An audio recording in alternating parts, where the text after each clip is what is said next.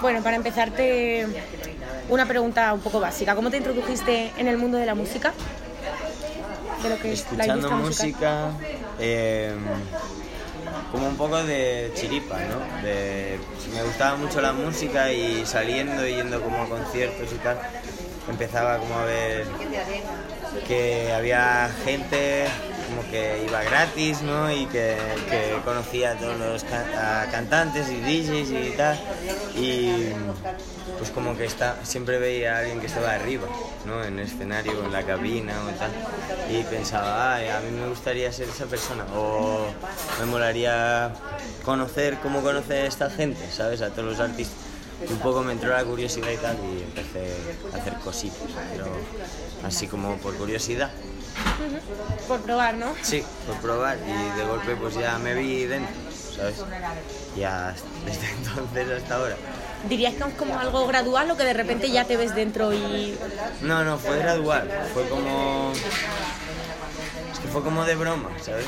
Eh, y, y pasó, fue como... Conocí a un chico que trabajaba en, una- en unos eventos y le dijimos pues que íbamos a ir, un grupo de 10 personas o así a su evento y tal.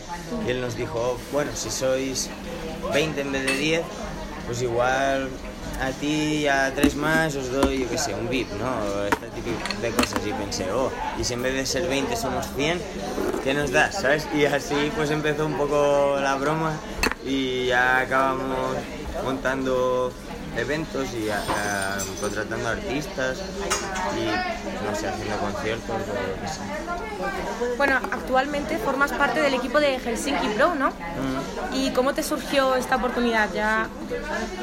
Pues yo ya era manager de un artista y ya conocíamos Helsinki Pro, como que hacíamos eventos y a veces le contratábamos artistas a esta agencia. Entonces ya como que nos conocíamos y sabíamos que nos gustábamos, por decirlo así. Y un buen día Helsinki nos dijo a mí al artista si queríamos formar parte, si quería entrar yo de, como trabajador y el artista como artista. Y nos encajó, nos, nos moló mucho la propuesta que nos hicieron y tal. Y desde entonces estamos ahí. ¿Y cuánto tiempo, cuánto tiempo llevas? Eh, creo que cinco años. Cinco años Sí, creo. Sí. ¿Y qué servicios ofrecéis ahí en- dentro de, de Es ese equipo? 360. Ofrecemos todo, casi todo lo que necesita un artista, que es desde contratar, que le contraten los bolos o la gestión de los bolos, de los viajes o de los hoteles, o de todo el grupo o lo que sea. De, hacemos la música con ellos, eh, la sacamos, o sea, hacemos como la labor de discográfica también. Eh, intentamos pues que estén todos los medios de comunicación, que les hagan entrevistas, un poco la, la PR de la comunicación del lanzamiento. También nos encargamos del vídeo, de hacerlo con ellos, de pues que nos guste a todos para seguir una línea un poco pues todos la misma línea, sabes que no una cosa se desmarque mucho del sello. Em, también les ayudamos a nivel económico, o sea, les ayudamos y les quitamos, como, como cualquier agencia. ¿Y qué más hacemos? Eh, hacemos también la parte de derechos de autor y de SGAE y de todo eso. Y también hacemos la parte de marcas y patrocinios y eventos así especiales. O sea, hacemos todo en general. Eso es- 360. Vale. Eso es como en general, ¿no? Y dentro de concretando, tú por ejemplo, ¿cuál es tu función exactamente? Mi función es fichar artistas, eh, aunque luego los trabaje otra gente. Mi función es ficharlos. Y, hostia, hemos venido a un sitio ruidoso. no pasa nada. Eh, y desarrollar algunos, o sea, fichar todos, desarrollar algunos. Y mm, la parte discográfica y la parte editorial de los derechos de autor. Mi función es esa, sacar la música y mm, la parte editorial también. Pues si un- algún artista nuestro escribe una canción para otro artista, eh, pues que esté registrado, que él es autor de esa, de esa obra, ¿no? Y todo, todo esté bien en el y todo eso. ¿dirías que te cuesta, que os cuesta como equipo mantener un poco ese equilibrio económico frente a grandes conglomerados como puede ser discográficas más grandes? Sí, la verdad. Sí nos cuesta porque nosotros somos tenemos mucho trabajo, mucho, mucho, mucho, pero somos muy poquitos y la tajada que pillamos de los artistas es muy poquita. Entonces, pues como que siempre estamos o ahogados porque nos falta dinero o cuando ya consigues el dinero vas ahogado porque tienes mucho trabajo. O sea, es como siempre estás un poco ahogado. Pero bueno, siempre se pueden hacer eh, joint ventures o, pactos o deals o lo que sea con las multinacionales y, trabajar con ellos y tirar para adelante. nosotros lo, hemos hecho. O sea, hay veces que mantenéis colaboraciones con grandes... Sí. Voy a ponerlo así. Hay veces que mantenéis colaboraciones con grandes multinacionales, ¿no? Sí. Sí, sí. Si quieres estar bien, eh, tanto a nivel de dinero como a nivel de recursos que no sean de pasta, pues sí, sueles hacer un, un pacto con alguna, con el diablo, digamos, para aguantar eh, sin problema. Entrando un poco en el terreno de los artistas, eh, ¿cuáles son las principales dificultades o trabas que le pueden surgir a un artista que está empezando en el, en el mundo de la música actualmente? Mm, el desconocimiento, eso yo creo que es la primera y súper importante. Em, porque nadie sabe nada y nadie se lo cuenta. Entonces, pues la mayoría de artistas están perdidos, no, no saben cómo funcionan las cosas, no saben que hay X dinero que es suyo y que lo pueden reclamar, ¿sabes? O, no sé, hay un montón de desinformación y es bastante malo y bastante jodido para los artistas cuando están solos o cuando empiezan. Luego el dinero, obviamente, porque siempre es difícil vivir del arte, al menos al principio. Y los recursos también, porque cada vez, cada vez todo es más... Paraguas cada vez es más grande, ¿sabes? Cada vez no es solo una portada para una canción, sino es un vídeo, luego es un material de promo, luego es eh, piezas para los medios de comunicación que sean distintas, un montón de cosas. Entonces, antes, pues un artista podía decir, yo sé hacer la música y sé hacer una portada ya con eso tiro, no necesito a nadie más. Ahora no, porque tienes que saber hacer todo, vídeo, foto, eh, diseñar, escribir, producir, mezclar, masterizar, es como, guau, ya hay un montón de cosas, cada vez se complica más el juego, ¿no? Y cada vez es más difícil para alguien que solo sabe hacer música y está empezando poder hacer todo lo que le pide eh, el mercado, en verdad, porque ya no concebimos X cosas que no estén hechas de X manera. Y yo te quería hacer una pregunta. Eh, llevas a Selecta, ¿no? y, pero a Recycle no le, no le lleváis, me parece. no. Entonces, ellos dos son como un pack. ¿Cómo lleváis eso de representar a uno y al otro no? El, la publicidad y todo lo que nos has estado contando. A ver, como tú dices, son un pack. Y entonces, eh, todo lo que sea bueno para uno es bueno para el otro. Así que eh, en el caso de la publicidad, pues eh, intentamos hacer publicidad de todo, porque que haya más gente en un concierto de Recycle es mejor para nosotros también, y que haya más gente en un digiset de Selecta también es mejor para Recycle. Entonces, pues intentamos, o sea, digamos que somos dos equipos que trabajan juntos. Claro, a eso me refiero, a la hora de trabajar no hay problemas, ¿no? Sí, obvio, siempre hay problemas. en, todos los casos hay problemas, aunque... Em, aunque no estuviera con un cantante, estuviera él solo también tendría problemas con el resto de cantantes que hay con, o con, con todo el mundo, ¿no? Al final, Selecta también saca canciones con otra gente. Y sí puede haber problemas ahí y también puedo verlos con Jorge, ¿sabes? Con Jorge es todo más transparente porque es todo más eh, cercano y familiar y nos vemos más. No es lo mismo colaborar con de la fuente, a lo mejor que no le conocemos mucho, ¿sabes? Y mm, es todo online, puede haber roces o lo que sea, que colaborar con Jorge, con Jorge que le vemos cada tres días, está en el estudio, estamos con él, le conocemos, eh, ya somos amigos todos y sabemos hasta dónde podemos tirar, ¿sabes? Selecta tira, Jorge tira y al final pues entre yo y su manager intentamos, pues oye, no os peleéis, ¿sabes? Y vamos a, lo más justo es esto y ya está, vamos a hacerlo. Pero sí, hay problemas, como en todos los casos y en todos los artistas. De hecho, casi siempre hay problemas, o sea, eh, lo normal es que haya. Sí. Así que en su caso, pues hay también, hay menos y se llevan muy guay. Porque Jorge sabe tratar muy bien a los productores, cosa que muchos otros no. Entonces, pues todo guay, en verdad. Hay lo justito y funciona bien. Bueno, decías también que uno de los principales problemas que tiene un artista cuando está empezando es el desconocimiento, ¿no? Sí. Y hoy en día las redes sociales juegan un papel como clave en la sociedad. Sí. Entonces, ¿qué nivel de importancia pueden tener las redes sociales para que un artista que está emergiendo pueda darse a conocer más fácilmente? Pues a ver, es un poco la, demo- la democratización, ¿no? Porque antes solo existían las discográficas y principalmente las multinacionales, si no pasabas por ellas no tenías mucha opción de tener un escaparate donde la gente te vea. Y mm, si lo querías tenías que pagar mucho dinero. mm, nada, los músicos no suelen tener dinero.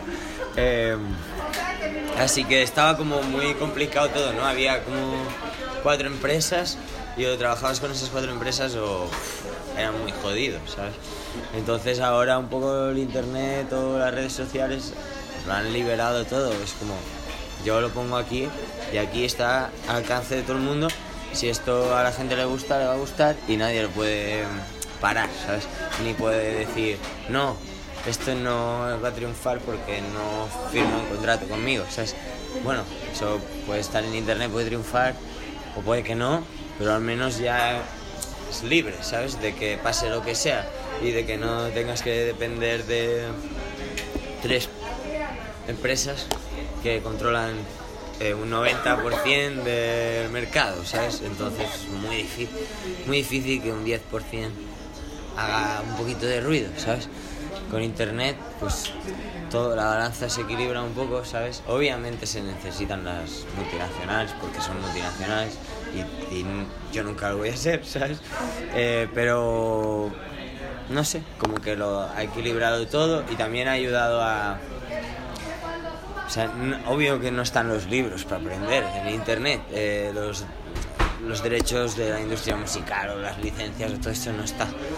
Pero puedes hacer el friki y enterarte, no sé, como cuando copias, ¿no? En el colegio y, y, y apren- y aprendes a hacer eso copiando, pues es como un poco igual, ¿sabes? En internet puedes decir, ay, ¿este por qué lo hace así? Eh, bueno, da igual, yo lo voy a hacer así, en la siguiente, a ver qué pasa, ¿sabes? Y igual es la buena, y tú no sabes por qué. Pero gracias a que has visto a ese de artista o lo que sea hacerlo de esa forma, dices, pues aprendes, ¿no? O, o no, pero Sí, bueno. Al final es un poco como lo de la hipertextualidad, cuando siempre hay un poco de algo de antes en algo nuevo. Claro, siempre, sobre todo en las canciones. Todas las canciones se basan en otras canciones. Y bueno, también te quería preguntar una cosa que has dicho al principio, que tú cuando ibas antes a conciertos veías al, al chaval que estaba cantando y decías, yo quiero ser él. Y ahora No, ve- veía... los de arriba, los de realización. Sí, veía como a alguien que, que, que controlaba la Ah. movida, ¿no? Que decía quién pasaba y quién no pasaba y todas estas cosas. Pero desde siempre tú lo que has querido es como estar detrás del artista, Sí. no, nunca dar como el paso al No, de delante, ¿no? No, no, no, no, Ajá. no. Yo no sé pinchar, ni sé tocar nada, ni... O sea, no... Yo no sé hacer música. Pero bueno, da igual, me, me gusta donde estoy. Claro, claro, por supuesto. Y aparte de lo que tengas ahora mismo, ¿tienes futuros proyectos en mente? Em, sí, ¿no? Un montón. Con cada artista hay como 15 o 20 proyectos. Están los nuevos discos que sacarán. em, Selecta sacará un disco con un montón de cantantes distintos y esto pues es un proyecto gordo. Eh, One Pat también eh, tiene un nuevo disco para diciembre. Eh, ¿Qué más? Tenemos muchos videoclips a medias, como que están como 10 videoclips que están empezados y se tienen que acabar y eh, todo eso. Bueno, no sé, los proyectos nuevos que tengo son los nuevos discos. No, son los mismos artistas que ya trabajo, pero el nuevo disco que, viene, el año que viene. O con Selecta, pues todo lo que está haciendo con Recycled ahora, lo nuevo que tiene Recycled, pues también lo está produciendo él, también lo estamos currando. Está con una multinacional ahora y pues él también tiene como nuevos proyectos. Estamos ahí también, no sé. Eh, un poco ir, y viajar un poquito más para hacer música, no tanto para los bolos, sino ir a Estados Unidos para aprender cosas con los artistas y no sé, no sé, seguir como vamos, pero con los nuevos discos. Ir avanzando poco a poco. ¿no? Sí, sí, sí. Y ya por otra parte, un poco hablando de las plataformas multimedia, ¿qué piensas de las nuevas plataformas que hay ahora mismo para reproducir música, como por ejemplo Spotify, que permiten que la gente escuche música sin comprarse el disco? Pienso que está muy bien. Nosotros eh, no hemos hecho un disco físico jamás en la vida. O sea, ¿dónde estaríamos si no fuera por esto, sabes? En ningún lado, porque tendríamos... Es que no... No sé, va muy bien para... Son cojonudas para artistas como nosotros, más jóvenes, más digitales, que no, no hemos consumido tanto ese tipo de, de formatos físicos o de vinilo, de tal, sino hemos sido más ratillas de internet y pues nos gusta eso y obviamente ahora sí que implementaremos hacer un CD, pero al principio preferíamos estar en Spotify, aparte Spotify nos paga, eso está bien, también para poder vivir de la música un poco y nos apoya a la vez. O sea, ¿En qué sentido? aparte de tú poderla poner ahí la canción, em, si a ellos les gusta la canción, también ellos te dan la, la empujan, ¿sabes? Como para que la escuchen más gente de la que ya te la escucharía a ti solo. Por ejemplo, eso podría ser cuando Spotify hace como muchas playlists, ¿no? Puede ser que en alguna playlist meta alguna canción de algún artista. Exacto. No, mm, mi curro, por ejemplo, es ese. Eh, cuando tenemos una canción, ya está hecha, está acabada, pues mandarla a todas las plataformas, a YouTube, Spotify, todas, y decir, bueno, nos gusta, nos gusta. ¿Por qué no cerramos una campaña, sabes? De, pues si a Spotify le ha gustado mucho y a YouTube no, pues con Spotify intento cerrar una campaña de que nos den un banner o que te pongan en una playlist o que te pongan en, de portada a veces. Ah, claro. De- por de ejemplo, portada de la misma playlist, Sí, ¿no? por ejemplo ahora está Patricio y Selecta y... El nuevo tema que han Sí. sacado hace una semana. Sí, está de portada en una play, pues ese tipo de cosas, ¿sabes? Estar ahí, pues te ayuda al final, ¿no? Si, si, si no nos apoyaran, pues todo eso que dejamos de ganar, de careto del artista que deja de estar ahí, no sé cuánta gente que va a ver eso, pues está guay también. Claro, o sea que al final estas nuevas plataformas os benefician a vosotros a que sigáis avanzando, A ¿no? ver, sí, sí, en gran parte sí, lo único que también... em, Spotify no es un sitio donde tú haces una canción y cojas y hagas así, hagas subir. ¿sabes? Y, y, y ya está ahí. No va así. ¿sabes? Es como hay que pedir unos códigos de barras, ¿sabes? Asignárselos. Hay como mucho, mucho papeleo. Y al cabo de dos o tres semanas está en Spotify. ¿sabes? Entonces eso es como...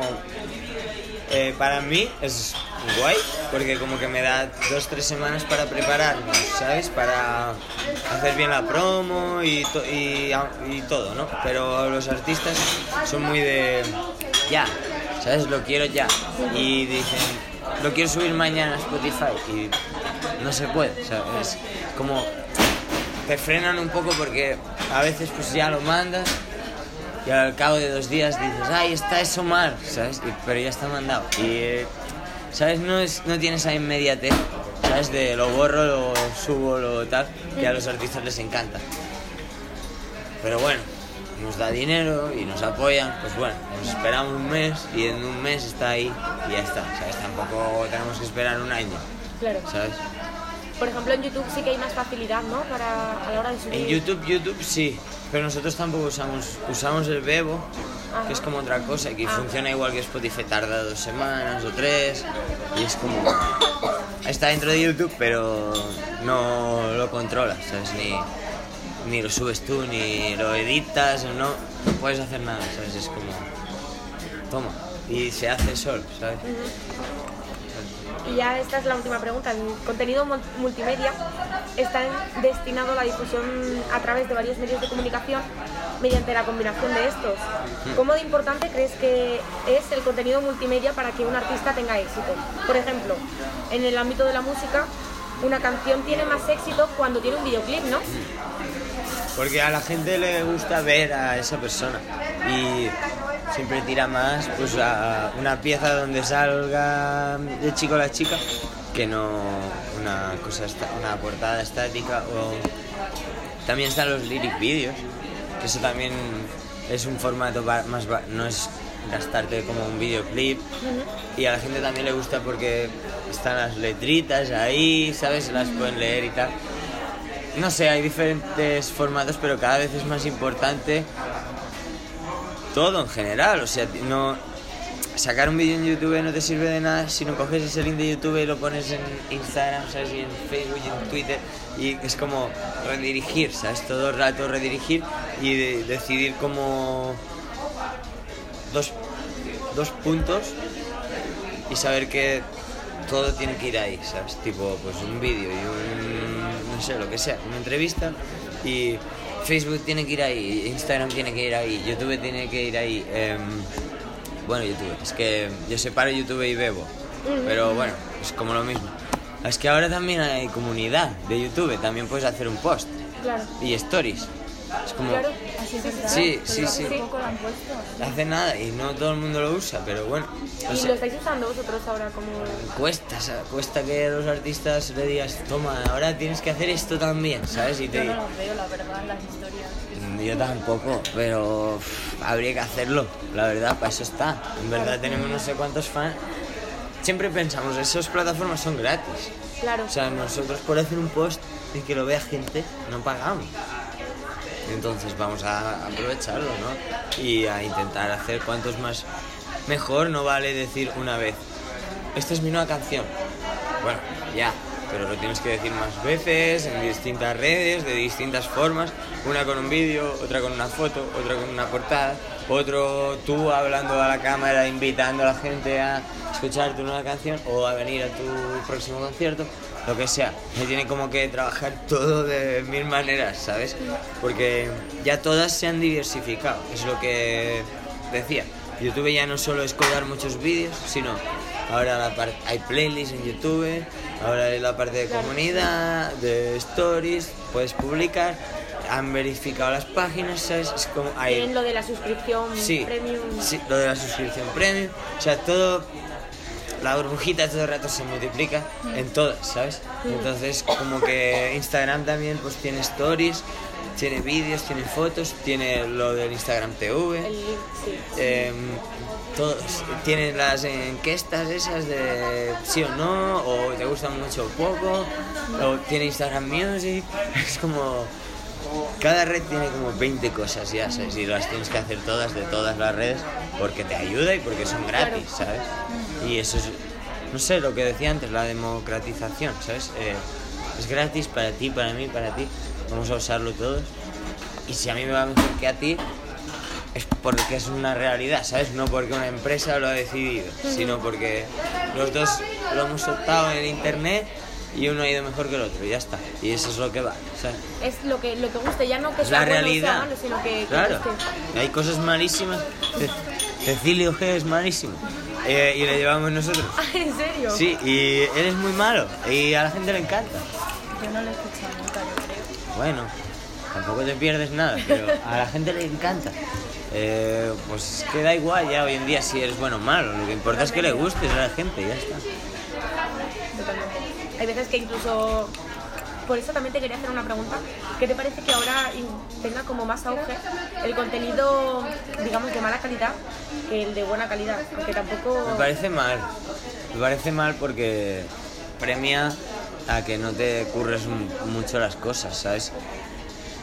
Y en verdad lo que mola es entrar en YouTube y ver cada día vídeos más currados, no menos. O sea, es, como ir atrás, ¿sabes? Tú no vas al cine y cada vez las pelis son más cutres. Al revés, cada vez están más guapas y, son más reales los efectos y valen más pasta y cuestan más horas, ¿sabes? Pues lo mismo tendría que ser del otro lado. ¿No? A, mí me da un poco de lástima muchas veces que hacemos un videoclip y nos gastamos 200 euros y va perfecto y cuando nos gastamos lo que nos tenemos que gastar no funciona. Y piensas, o sea, como que te entran ganas de no, de no currártelo, ¿sabes? Y eso no puede ser. Eso no puede ser porque eso no hace que, que la historia avance, ¿sabes? Sino que la echa para atrás, creo. Pues hay que currarse las cosas igual. Y YouTube ya cambiará su forma de ver las cosas eh, tarde o temprano. De hecho, yo creo que ya lo está haciendo y empezará no tanto tan rápido, ¿sabes? Sino lo viral. Claro, un poco más de de calma. Yo creo que ya ha empezado a pasar, ¿sabes? Mm. Antes realmente lo viral solo es la música y el fútbol.